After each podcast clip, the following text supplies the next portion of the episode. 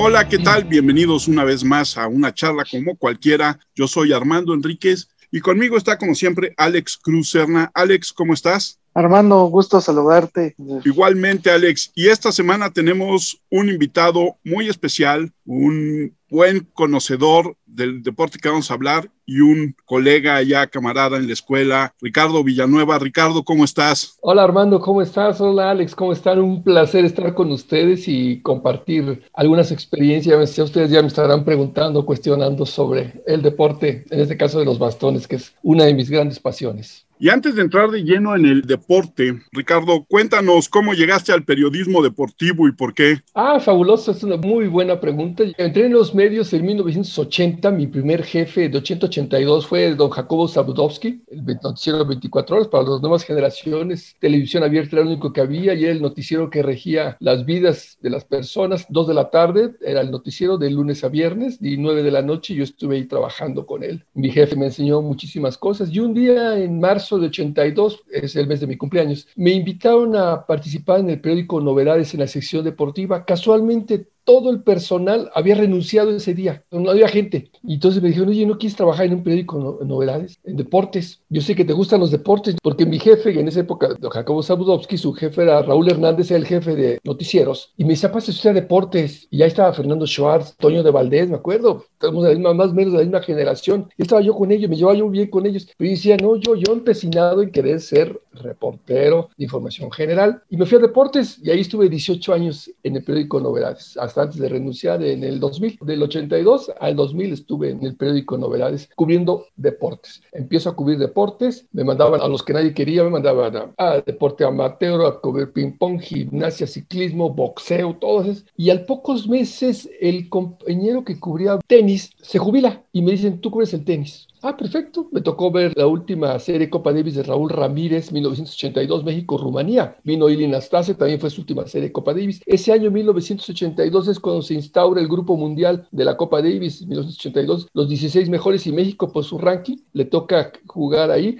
Él fue el debut de Jorge Lozano como jugador de Copa Davis. Y a los pocos meses, el compañero que cubre golf, también se jubila y don Rómulo Fares, dueño del periódico El Extinto, periódico Novedades, gran socio de, de Banamex, un señor multimillonario, también fue dueño de Televisa, fue su, padre fue uno de los fundadores, junto con Emilio Escarga Vidaurreta, junto con González Camarena, el creador de la televisión a colores, y don Rómulo Fares Sr., fueron los dueños de Televicentro, que después se convirtió en lo que ahora conocemos como Televisa. Entonces, él le encantaba jugar golf, era ávido jugador de golf, entonces me encargaron que yo cubriera el golf. Ahí sí, no tenía 1982, no tenía yo ni idea. Sabía que existía el golf, pero yo no sabía cómo se jugaba. Por fortuna me encontré grandes maestros, grandes colegas. Don Mariano Álvarez de la Cuadra, que en paz descanse, tenía una revista que después me invitó a ser su editor. Él escribía en el periódico Heraldo y don Jorge Planck, él escribía en el periódico Universal. Eran expertazos en golf y ellos me enseñaron todo, pero todo, todo. Me explicaron todo el tipo de pasto, los bastones, movimientos, todo. Y ahí me adentré al fabuloso mundo del golf que se convirtió en mi pasión al día de hoy. Es un mundo fascinante, es el único deporte con excepción del béisbol, donde no hay dos escenarios iguales. El béisbol yo sé que por las distancias sus campos son diferentes, por la distancia de home al jardín central, pero en el caso del golf no hay dos canchas iguales y todas son preciosas, son auténticos pulmones verdes de las ciudades. Aquí en la Ciudad de México, donde vivo, hay dos campos en la Ciudad de México, uno en, la avenida Tlalpan, Cuscapeste, en la Ciudad de México, que por cierto fue inaugurado por Porfirio Díaz y llegó tarde, porque la barcaza donde venía él de Xochimilco, por todo canal de Miramontes, se descompuso a mitad del camino tuvieron que mandar otra embarcación y él llegó a lo que era el puerto ahí que había en el Club Campestre de la Ciudad de México. Y además, en 1920, durante la revolución, fue escenario. Las tropas zapatistas llegaron, se apropiaron de ese campo que era de puros ingleses. Ahí fue escenario de combate, dicen, ya eso no consta, pero lo que sí hay fotos de que llegaron, tomaron la casa club y los asientos eran de cuero, de cuero británico. Tiene al día de hoy los cueros británicos es famosísimo, los automóviles, de eso están forrados los asientos de los autos y las tropas zapatistas cortaron auténticamente, hay fotos, ahí el libro está, cortaron los asientos para hacerse las famosas chaparreras para subirse a los caballos. Es una historia fantástica, el golf en México. El golf llega a México junto con el fútbol y el boxeo. Cuando llegan a Pachuca, se traen a los mineros, pero los mineros traen, traen el tenis se traen el golf y se traen el boxeo. Y esos tres deportes, por eso el Pachuca es el club más antiguo, por eso el primer club de, de golf y de tenis está en Pachuca. ¿Por qué? Porque los mineros fueron los quienes trajeron esos tres deportes. Y yo siempre digo a la gente, los británicos, los ingleses, no crearon esos deportes, lo que hicieron fue reglamentarlos. Y esa es la clave. ¿Y quién creó el golf entonces? El golf. La historia,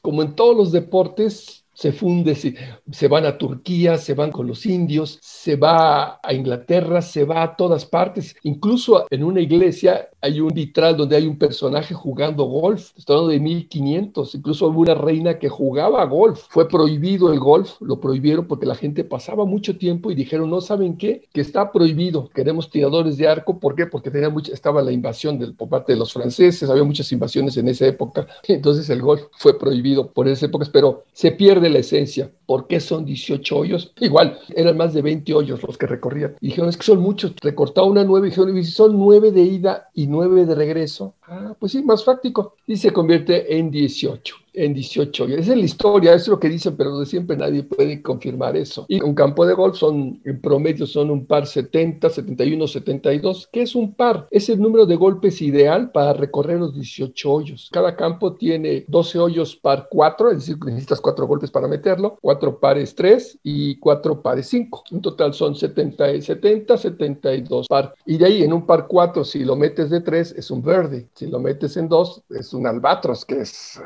algo fantástico. En los hoyos par 3, si la metes de una, es un hole one. Y si metes en un par 5, si la metes de 6 es un bogey, si la metes de 7 es doble bogey, triple bogey y así nos vamos. Ahora que decías esta parte de la reina que jugaba golf, me recordó inmediatamente a Alicia y lo que vio del otro lado del espejo con la reina que juega golf con los flamengos. Claro. Seguramente Charles Dodson de ahí se inspiró, ¿no? Pero ahí te va una historia, ya no Charles Dodson, una de la vida real. En lo que eran Los Pinos, que fue la residencia oficial hasta antes de la actual administración, un día tuve la oportunidad de ir a una parte que se llama La Hondonada. Hubo una premiación de un deportista mexicano, fue muy buen amigo, el doctor Yuri Contreras, que fue el quinto mexicano en conquistar el Everest por el lado sur, después regresó por el lado norte, y lo citó en época de la, la administración de Ernesto Cedillo. Y entonces estaba yo viendo La Hondonada y lo vi, lo vi, y le dije, ¿saben qué? Esto tiene cara de hoyo de golf. Y me dijo uno, efectivamente, otro amigo me dijo, es un par 3 que mandó construir el presidente Adolfo López Mateos, que era un aficionado del golf, pero era mal visto que un presidente jugara golf. Y fue el que instaló también las canchas de boliche que todavía están al día de hoy. Ahí, hay un par 3 dentro de los pinos por el presidente López Mateos. Y bueno, llega con los mineros ingleses. Sí. Se juega, me imagino que en, las zonas donde estaban los mineros, en Pachuca, tal vez en Orizaba. ¿Cómo se empieza a expandir el golf en México? Buena pregunta. Llega el golf, pero obviamente no había los greens. Los greens, que es la parte donde está la bandera, que es el pasto más cortito, que es el pasto más caro. Ahorita les voy a explicar del pasto. Aquí lo que hacían era con petróleo, hacían los greens y hacían un hoyito y ponían la banderita. Así jugaban. Llega México a Pachuca, y obviamente los británicos, los jerarcas de la minería, crean el campo de golf Pachuca para jugar golf y después empieza a expandir poco a poco a todo México. Nada más un detalle bien importante. ¿Hay muchos o hay pocos campos de golf? Nada más les voy a decir. México, como país, tenemos dos millones de kilómetros cuadrados de territorio. Hay un promedio, nadie sabe exactamente cuántos hay, ni la misma Federación Mexicana de Golf sabe, lleva un conteo. Ahorita les digo por qué no hay conteo. Hay 200, se calcula que hay 250 campos de golf en todo México. ¿Son muchos? ¿Son pocos? Ejemplo, el condado de Orange County, en California. Ahí hay 200 campos de golf cerca de San Diego. Nada más en ese pedacito. En México hay 250 en todo un país. ¿Es o no negocio? No tengo ni idea de cómo funciona eso. Pero eso es lo interesante. Lo que pasa también es que en Estados Unidos, por ejemplo, es un deporte muy popular, ¿no? Y hay campos de golf que son públicos, donde tú vas y juegas sin ningún problema. Y en México es un deporte que se ve como muy elitista, ¿no? Y no cualquiera accede. Ah, bueno, ahí te va la historia. El US Open que inició el día de hoy con cuatro mexicanos, algo nunca visto, incluidos dos hermanos, Carlos y Álvaro Ortiz, se está jugando en Torrey Pines. Torrey Pines en California es un campo público, además para que vean el nivel. La gente dice, el golf es caro y siempre, es, esto me, va a cargar un problema, pero tengo que decir. El golf, en ese meme que vemos que está todo el planisferio y está países donde el golf es caro y en rojito sale México. Solo aquí es caro. ¿Por qué? Es mi hipótesis, ¿eh? El golf lo hicieron caro. ¿Por qué? Me explico. En Estados Unidos, un green fee, que es el pago por tener derecho a jugar golf, más o menos te cuesta como 400, 500 pesos. La gente me dice, ah, es muy caro. Ok. Una ida al cine es una película de máximo dos horas, más una cenita, están gastando 400 pesos más o menos. Una ida al golf, 500 pesos, y por lo menos son 5 horas de diversión caminando, una diversión muy sana, que es caro. ¿Por qué es caro en México? Esa es mi hipótesis. ¿eh? Cuando empiezan a hacer los campos de golf, gente de mucho dinero pone los campos de golf en las grandes ciudades, Ciudad de México, Guadalajara, Monterrey, piensen en las grandes capitales. Casi todos los campos se llaman campestre. Entonces la gente que tenía tanto dinero estaba el dueño de la fábrica de tornillos, el dueño de la fábrica de tuercas y el dueño de la fábrica de rondanas. Ahí estaban ellos jugando golf con sus esposas, empiezan a crecer las familias y nacen los hijos. Estas tres familias tienen hijos e hijas. ¿Qué es lo que hay que hacer? Nada más que nos salga el dinero de nuestras familias. ¿Qué tenemos que hacer? Que nuestros hijos vayan a nuestros campos de golf y no se junten con nadie más. Caso específico.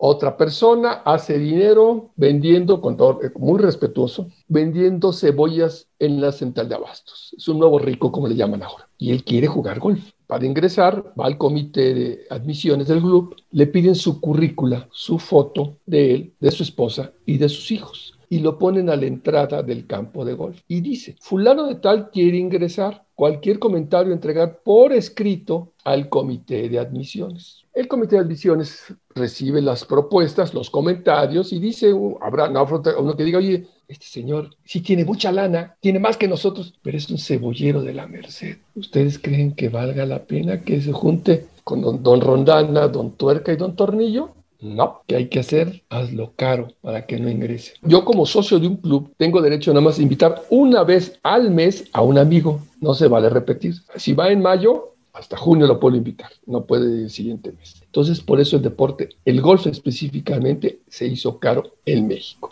Afortunadamente la Federación Mexicana de Golf lo que hace es, junto con grandes empresas, crean fondos y los papás de los niños pueden pagar ellos los viajes de sus hijos. Al día de hoy hay más de 1.500 jóvenes mexicanos estudiantes en universidades americanas jugando golf. O sea, Loreno Ochoa en la década de los 90 hizo un boom y muchos de los jugadores del día de hoy salieron promocionados por ver a Loreno Ochoa. Siempre un buen jugador, jala más. Y en este caso, esta camada que tenemos de grandes golfistas salieron de ver a Loreno Ochoa. Pero Lorena fue una. ¿Qué sucedió? Que ahora no hay uno. Ahorita hay cuatro en el US Open. El día de hoy estaba checando. En este momento se están jugando seis giras en Estados Unidos y hay más de 25, entre 25 y 30 mexicanos jugando, pero a buen nivel. Se están dando un quien vive. O sea, el boom es del golf en México es como el rock and roll. Ya llegó para quedarse. Eso es lo interesante. Entonces, eso es lo que está pasando con el golf en México. Está creciendo de manera impresionante y eso hay que aprovecharlo y eso hay que promoverlo.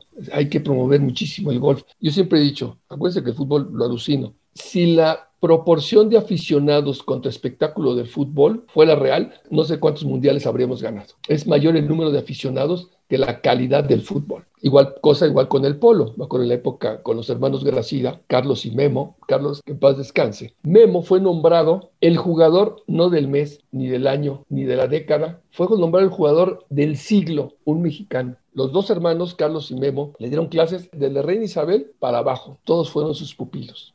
Ese era el nivel. Y le decían a Carlos, oye, en tu país, dijo de haber, pero infinidad de campos de, polo. Decían, no, nomás hay como cinco o seis aquí en la Ciudad de México. El Campo Marte, que al día de hoy ahí está inutilizado. Está Balvanera, que apoya el Estado de México. Está el Campanario en Querétaro, en Cancún, en Nuevo Vallarta y no sé dónde más. O sea, fue sorprendente, un grandes jugadores y hay muchísimo. Y México ganó medalla de bronce en los Juegos Olímpicos en polo en 1934 con el papá de los hermanos Gracida, con los González Gracida. Ahí coincido totalmente contigo de que tenemos deportes que son muy exitosos y luego tenemos un deporte que se dice nacional, mm. se pelean por llegar a un quinto partido, no hablan de finales ¿eh? ni de semifinales, hablan, hablan de la mediocridad de llegar a un quinto partido. Claro, esa es tristemente nuestra realidad de, de los deportes, desafortunadamente. Así es. Y regresando a Lorena Ochoa. Lorena Ochoa, como dices, marca un boom. Sí. Y además hace que todo el mundo voltee y sobre todo algo que fue muy interesante, que voltearon muchas chavitas a ver el golf y a jugar golf, ¿no? Sí. ¿Cómo surge Lorena? Padrísimo. Buena pregunta. Siempre me encanta. A Lorena la entrevisté cuando ella tenía siete años de edad. Estaba jugando con sus barrios, me acuerdo súper bien. El Guadalajara Country Club, su papá, su familia no era de billete. Acá hay que aclarar a la gente. Ah, es que se dio, es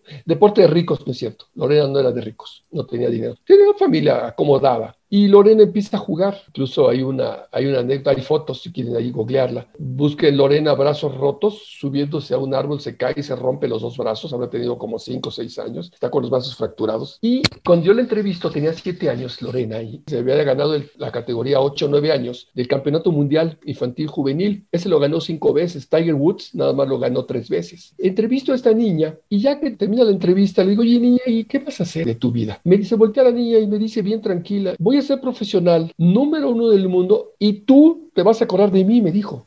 Ah, le digo, Dios te bendiga. Ya se va la niña. Me la cumplió. Afortunadamente, me la cumplió. Pasa el tiempo y hace Ahorita esta niña tiene, 10, tiene 20 años. Esta otra, otra niña que es decir. Entrevisto a otra niña de 7 años, pero esa fue vía telefónica porque vivía en Campeche en esa época, es de Campeche. Me pasa a su papá primero, digo, oye, me pasa a tu hija, sí, como no. Ya le entrevistó a la niña, buena jugadora, está chiquita igual, había ganado unos torneos. Y termina la niña y le vuelvo a preguntar lo mismo que le pregunté a Lorena. Oye, ¿qué vas a hacer? Me dijo, voy a ser profesional número uno del mundo y tú te vas a acordar de mí. Dije, hijo, esta ya la escuché. Le digo, pásame a tu papá. Le digo, ¿sabes lo que me acaba de decir tu hija? Sí, que oí que te dijo algo. Digo, es que me dijo esto. ¿Y sabes quién me lo dijo 20 años, 10, 15 años atrás? Lorena Ochoa. Esta niña, nomás les el nombre, se llama Isabela Fierro. Al día de hoy está en la Universidad de Oklahoma. Fue nombrada a la semana pasada All American. All American es así como lo mejor de lo mejor de lo mejor, pero de la NCAA, porque la NCAA tiene varias categorías. De la máxima, de los 12 grandes, ella fue nombrada la mejor jugadora. Se llama Isabela Fierro. Y cuando entrevisté a la niña dije, hijo, esta niña hace, ahorita debe tener 18, 19 años, porque es su segundo año en la carrera, en Oklahoma. Es una niña que está bien metida. Pero volviendo a Lorena Ochoa, Lorena Ochoa se convierte en el, el modelo a seguir, pero lo más importante, como te lo digo como periodista, fue que ganamos espacios. ¿Por qué? Porque yo llegaba al periódico, antes nada más éramos cuatro periódicos los que cubríamos el golf, década de los 80, 90, Excelsior, Novedades, Universal y Heraldo. Nadie más cubría golf. Entonces llegar al periódico era batallar con mi jefe, que era súper beisbolista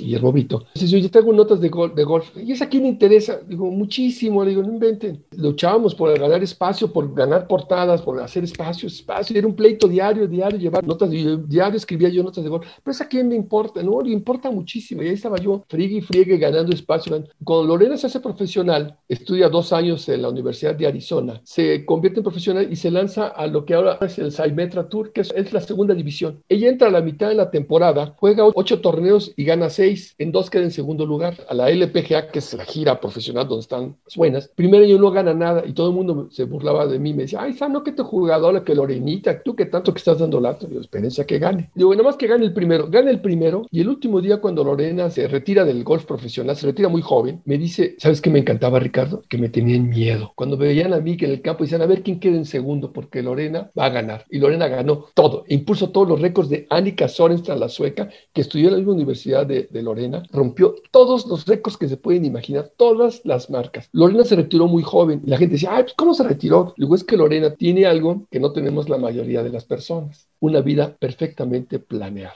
¿A qué me refiero? Ella dijo, estudio dos años, me vuelvo profesional, gano lo que quiero, hago vida profesional, pero mi siguiente fase es como mujer. Se casa, tiene tres hijos al día de hoy y es la mujer más feliz. Diseña campos de golf, organiza torneos de golf, da pláticas motivacionales. Chequen en YouTube las pláticas motivacionales que tiene Lorena. Están buenísimas. ¿Por qué? Porque es una persona súper sencilla y te habla en tu idioma y te dice cómo llegó a donde llegó a través de qué es. Y se vuelve en, en gurús espirituales, si quieres llamarlo, gurús de vida, de cómo debes llevar la vida. Es impresionante cómo lograr tus éxitos siguiendo a Lorena Ochoa. Pensando en Lorena y yéndome para atrás, ¿hay algún mexicano destacado antes de Lorena? Sí, claro, existieron varios. Ahí te va. El primero es el coach número uno de Lorena Ochoa, Rafael Alarcón, de Tapatío igual. Es, él fue el que guió a Loreno Ochoa. Él jugó en, el PGA europeo, jugó en la gira asiática, jugó en Sudamérica, un jugadorazo al día de hoy, es un tipazazazo, diseñador de campos al día de hoy,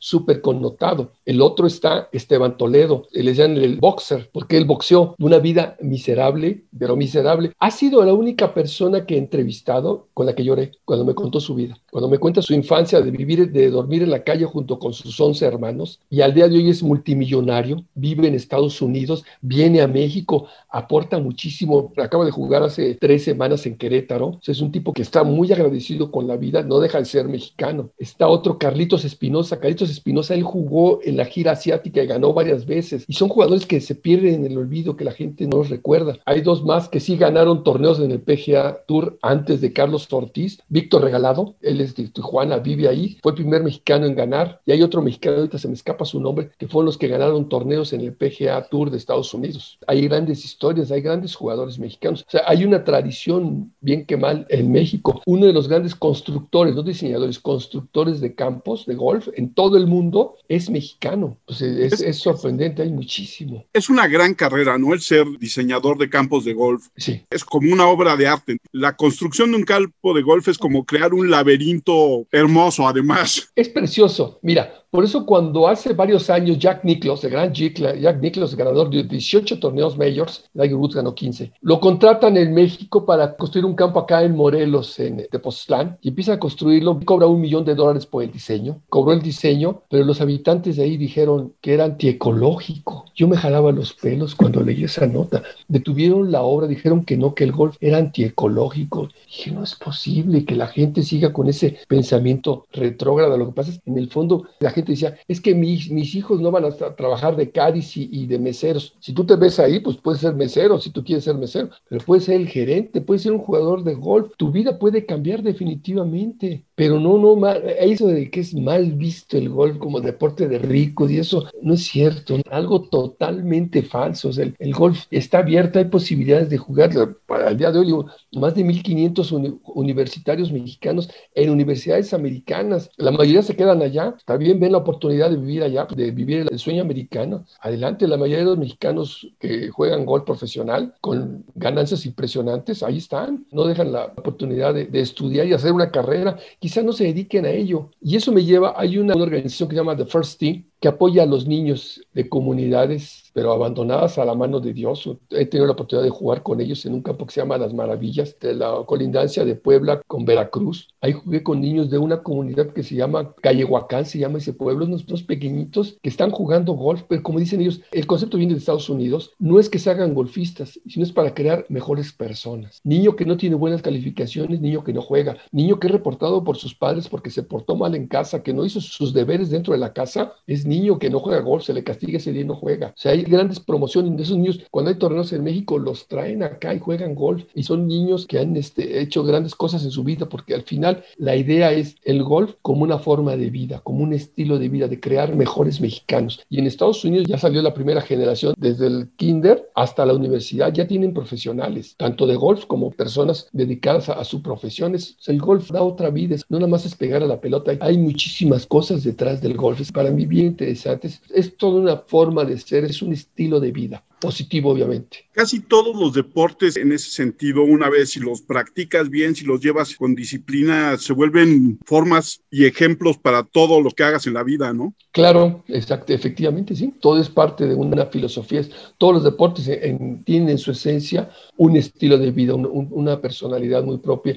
Y lo importante, tú lo ves con los grandes atletas olímpicos, hay excepciones como todo en la vida. La mayoría tienen vidas muy exitosas dentro y fuera de la cancha o del deporte que practique. Es algo formativo 100%. Eh, Ricardo, ¿por qué antes el golf era exclusivo solo para hombres y justamente cuando entra Lorena Ochoa y demás ya fue abierto para las mujeres? Buena pregunta. Mira, lo que pasa es que históricamente como padre es más factible que Bueno, eso antes, ¿eh? Acá tiempos actuales has cambiado afortunadamente. Era más sencillo mandar a un chico que mandar chicas al extranjero a participar en torneos. Y, pero Lorena Ochoa vino a ser un parteaguas, algo nunca antes visto, que una chica, una mujer, una niña, fuera a Estados Unidos y se fuera a estudiar la preparatoria sin hablar inglés y después se convirtiera en todo un fenómeno. O sea, antes no había brillado una mujer, no sé, no sé, cuestiones de idiosincrasia tal vez, tal vez por pensamientos de familiares, no había la posibilidad de que saliera una niña del país o, menos, o que fuera anduviera en torneos. Era, entre comillas, como diría mi abuelita, mal visto. Como hombre, sí, o sea, pensamientos ahí ya, que no viene al caso a la memoria, pero bueno, afortunadamente se abrió y ahora ya, ahorita hay tres niñas jugando en el LPGA el día de hoy, el máximo tour. Es, es importantísimo. Está María Fassi, su papá es uno de los directivos del Pachuca, Gaby López y Albán Valenzuela. Albán Valenzuela, su mamá es suiza, pero su papá es mexicano. Y en lo que es la segunda división, el Saimetra Tour, el día de hoy hay como cinco o siete mexicanas jugando. Y pues viajan en grupo las chicas estas. Es bien importante. Se ha hecho una cosa impresionante con, con el golf femenil que, está creciendo de manera. Hoy está el Nacional de Aficionados, termina hoy en el Campestre Monterrey. Igual hay un field de nivel campeonato, habían 49 niñas inscritas. Eso es buenísimo. Antes no se juntaban más que 10 y nada más jugaban en México. La Asociación Mexicana Femenil de Golf, AMFG, chequense, está el nombre de la jugadora, dónde está estudiando o qué representa, y la mayoría son de universidades estadounidenses. Entonces, es lo interesante. Hay un boom impresionante del golf. Lo quieran o no lo quieran, eso pues es lo importante. Siempre digo a mis alumnos, todos ellos quieren entrar por la puerta del a ESPN, a Fox Sports, quién entra por la puerta donde dice fútbol y la puerta del golf está vacío. Me he encontrado a cuatro exalumnos míos que entraron por golf a ESPN y siempre le pregunto a John Sutcliffe, con el buen amigo con el cual narré muchos años en ESPN. Le digo, oye, ¿cómo los ves? Le digo, ¿sabías que salieron de una plática y Alejandro no me va a dejar mentir? Una plática que les di un día de golf, ¿cierto o falso, Alejandro? Un día que les dije, les voy a dedicar la clase de hoy, les voy a explicar qué es golf. Y de ahí se engancharon cuatro alumnos, incluida una mujer. Pues me preguntaban sobre la parte técnica del pasto. Es fantástico. El, pasto, el campo de golf tiene diversos tipos de pasto. Siempre la gente siempre le pregunta, ¿el pasto crece junto al mar? ¿Verdad que no? Pues no, porque la, se lo lleva la arena, la salinidad. ¿Y cómo hacen los campos que están junto al mar? Son híbridos, son creaciones del hombre, son transformaciones que se ha hecho del pasto. El pasto es carísimo, el pasto es súper caro. Lo interesante es que los campos de golf en México, es el pasto que se llama quicuyo. Es un pasto grandote, de mucha raíz, de raíz muy larga, que pica. Seguramente ustedes cuando andan descalzos se han ido descalzos acostados, que te pique el pasto, ese es el quicuyo. Incluso vas en la calle y ves las y de repente con pasto, y yo me pregunto, ¿y cómo crees ese pasto? Ese es el quicuyo. El quicuyo es una plaga en Estados Unidos, en México no. Los campos de México son de quicuyo. En Estados Unidos el quicuyo es mal visto, es el peor pasto. Cuando vienen a México jugar, ven el pasto y dicen, están jugando aquí en, en plaga. Lo que pasa es que este pasto es oriundo de México, es un pasto muy resistente. ¿Cuál es el problema del pasto quicuyo? Que tiene una raíz muy larga. Entonces, si la pelota está metida en el pasto para el jugador, que no está acostumbrado, el mexicano su costumbre es corrioso, Tantito que claven más el pasto en la pelota, se van a lastimar las muñecas porque se va a frenar el bastón, el movimiento, el swing. Ese es el riesgo que tienen los, golfistas de lastimarse las muñecas al momento del impacto. Aquí es normal, pero para los, los americanos cuando vienen a México a jugar dicen, wow, cuando son juegan re bien ustedes, están acostumbrados al pasto sacatudo, que es como le decimos. Y el pasto del green es el más delgadito, está, ese está cortado como a 3 o 4 milímetros. Lo cortan con tijera, pero tijera aquí como cuando las cortamos la cutícula, con eso lo cortan, se corta. ¿Por qué? Un campo de golf diario hay que regarlo. Un campo de golf está hecho en un mínimo de 40 hectáreas. ¿Cuántos son 40 hectáreas? Un campo de fútbol, soccer, si ustedes lo ponen, visto desde arriba, es 0.8 hectáreas. Un campo de golf son 40 hectáreas mínimo y de ahí al infinito, las hectáreas que quieran. Entonces, el diario hay que regarlo y hay que cortarlo. ¿Por qué? Porque el pasto, está el pasto del green, hay que cortarlo diario. Luego está el collar del green hay que cortarlo diario para que ese pasto no se meta, no invada el green. Y después del green viene otro pasto y luego hay otro pasto de fairway. Y luego está el pasto de out bounds, que es alrededor, la parte a la que va alrededor, de los fairways de los, del campo de golf. Todo eso es el pasto de la mesa de práctica es otro tipo de pasto. Entonces, dependiendo del lugar donde, en nivel playa o nivel ciudad, el pasto es diferente, hay muchísimos tipos y todos son híbridos, son combinaciones que se han descubierto. Eso es lo interesante. Y tiene mucho que ver el pasto. Por ejemplo, si yo juego en la mañana y el sol está aquí, el pasto está aquí. Si la bandera está acá, tengo que pegarle más duro porque voy contra el pasto. Pero si juego en la tarde y el hoy está aquí, el pasto ya se movió. Si la pelota está acá, tengo que pegarle menos duro porque la pelota corre a favor del pasto o en contra. Pues los jugadores que no se ven, ven que no hay unos que se acuestan y lo ven, unos tiran eh, pastitos para ver hacia dónde está el viento. Todo eso tiene que ver. ¿Por qué? Porque al momento que haces tú el contacto con un grado que le pegues chueco, multiplicado por 300 yardas, ese grado, velo ampliando vas a ver, vas a ir a dar a los árboles. Ese es el problema. El golpe tiene que ser perfecto al centro para que la pelota se haga derecha. Y después ya le meten efectos, que el hook es a la izquierda, o si no, el slice que es a la derecha, el, efecto que le mete como de ramversé, que decíamos quienes jugamos billar, que pica en el pasto y luego se amarra y se regresa. Ese también es puro efecto que le ponen con los bastones. Son unos magos. ¿Y los bastones? ¿Cuántos tipos de bastones hay? Son 14, 14, bastones los que se necesita para jugarse el reglamentario. Puedes jugar con menos. Si traes más, son golpes de castigo. Son el driver, driver o madera, con ese más o menos le pegas más de 300 yardas en promedio. Están los fierros que van del 1 al 9, ahí ya depende la distancia. Después está el sandwich, que están más inclinados, esos son para estar en la trampa de arena, ahí es para que la claves y la pelota salga hacia arriba. Y en el green utilizas el potter, ese es el, los tipos de bastón. Entonces son 14 bastones. Pues supongo que hay millones de marcas. ¿Cuántos sale en promedio? Uno así bueno. Marcas buenas, ah, pues está Taylor, Taylor Made, Callaway, Cleveland, hay infinidad de marcas, marcas de pelotas, las mejores. Titles es la, la número uno, es la que los jugadores, es la preferida de ellos por la, por la calidad de la misma. ¿Y en promedio cuánto sale un juego? ¿Tres pelotas? Un juego. No, no, el juego completo de palos con pelotas. Un juego con pelotas que es como, hay de todas las marcas, hay de todas las marcas, de todas las categorías. Para empezar,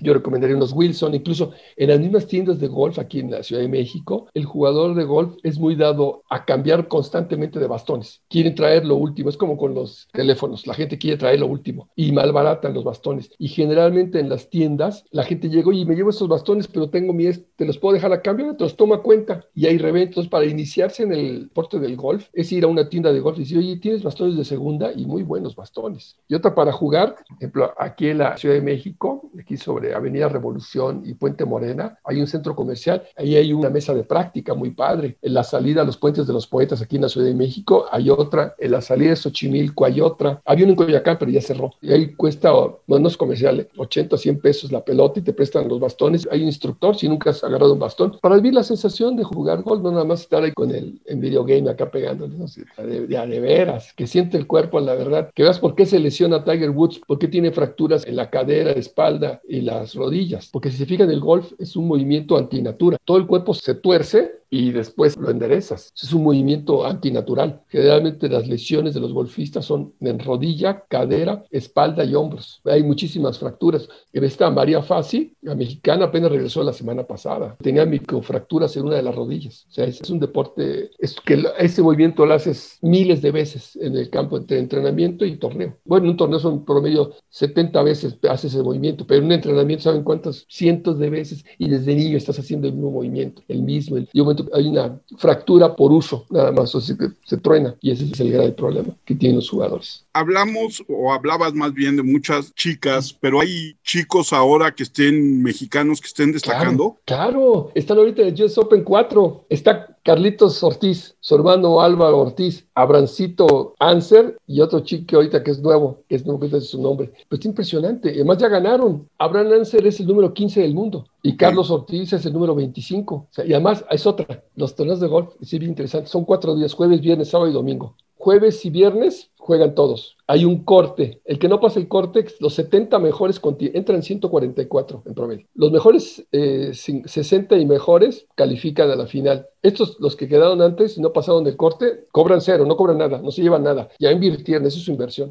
Pero el campeón de un torneo, en promedio, se anda llevando un millón doscientos mil dólares en promedio por cuatro días de trabajo. O sea, la ganancia es brutal. Tiger Woods ganó lo que quiso, ganó una millonada en torneos, claro, ganó más en patrocinios y todo lo que ha hecho de, sus emprendimientos como empresario. Pero es sorprendente lo que hay muchísimo dinero en el golf. Es una, siempre digo a la gente, digo, creo que equivoqué la profesión, debí de haber jugado golf, o mis hijos debían de haber jugado golf. Vete a la página, ahí viene, ahí dice Carlos PGA Tour, Carlos Ortiz, buscas ganancias y te viene cuánto los millones de millones de dólares que ha ganado, ¿eh? no miles, millones. Y además de la, de la Liga Americana o de la LPGA, hay torneos a nivel mundial, hay ah, una asociación mundial que maneja el, el, golf. Esa es otra historia. Hay giras, está la gira europea, la gira africana, la gira asiática, la gira japonesa, la gira coreana, la gira latinoamericana, incluido México. Las mujeres también hay las mismas, la europea y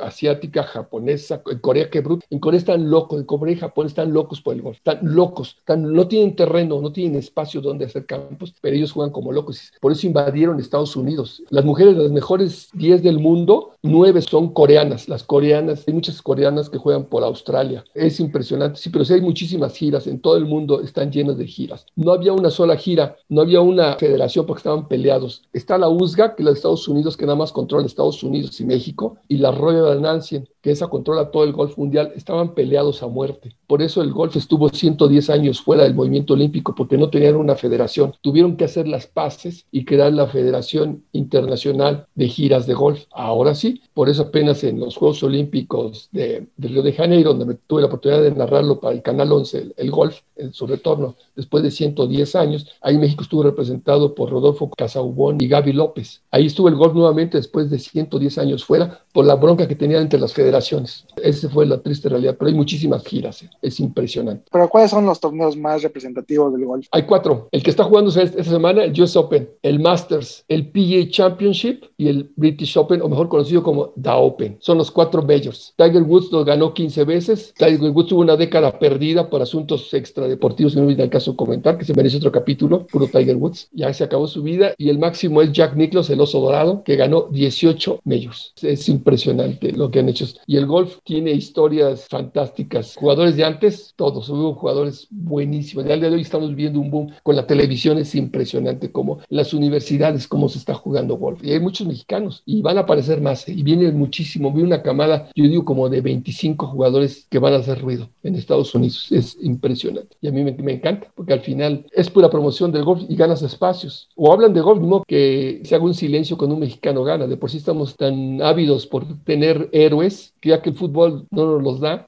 que nos lo den otros deportes. Gana Checo Pérez y prácticamente el día de las elecciones, pues Checo Pérez para presidente, la gente decía, necesitamos ganadores, estamos ávidos de ganadores, de mexicanos triunfadores. Así es. Ricardo, yo te agradezco muchísimo el haber aceptado la plática. Esperemos que no sea la única, esperemos que se repitan varias veces, tenemos varias cosas de las que hablar contigo. ¿Dónde te encuentra la gente en tus redes sociales, Ricardo? Ah, mira, estoy en la, en la revista Golf and Spa Ahí estoy, ahí diario, diario, diario. Y además ya me volví un old millennial, manejo redes sociales y ahí estoy en, Golf and Spa. Ahí subo diario, diario material de puro y exclusivamente golf. Durante toda la pandemia, la crisis, tenía que subir diario yo conseguía notas, había que hacer notas, había que escribir. Empecé a escribir historias, empecé a escribir de golf ahí, eso, o sea, lo importante es, no había que dejarla porque se detuvo todo el mundo, incluido el golf, pero había muchísimas historias por contar. ¿Qué hacían los golfistas en el Inter? Y eso era bien interesante, de qué estaban viviendo, qué estaban haciendo por sus comunidades, porque además el golf regresa muchísimo a la sociedad. Hay billones, billones, no millones, billones de dólares en apoyo a las comunidades donde llega el PGA Tour, están obligados, cuando llegan aquí a México, a apoyar a comunidades. Y eso es importantísimo. No nada más es todo por vencedor. Todos los jugadores, todos tienen fundaciones. Es impresionante. Porque el golf es de los pocos deportes que no paga impuestos. Hay un arreglo ahí. Cual si ganas un millón y medio de dólares, recibes un millón y medio de dólares. No te quitan impuestos. No te quitan ni un solo tax, como dicen los americanos. Pero lo que sí crean fundaciones para devolver la parte fiscal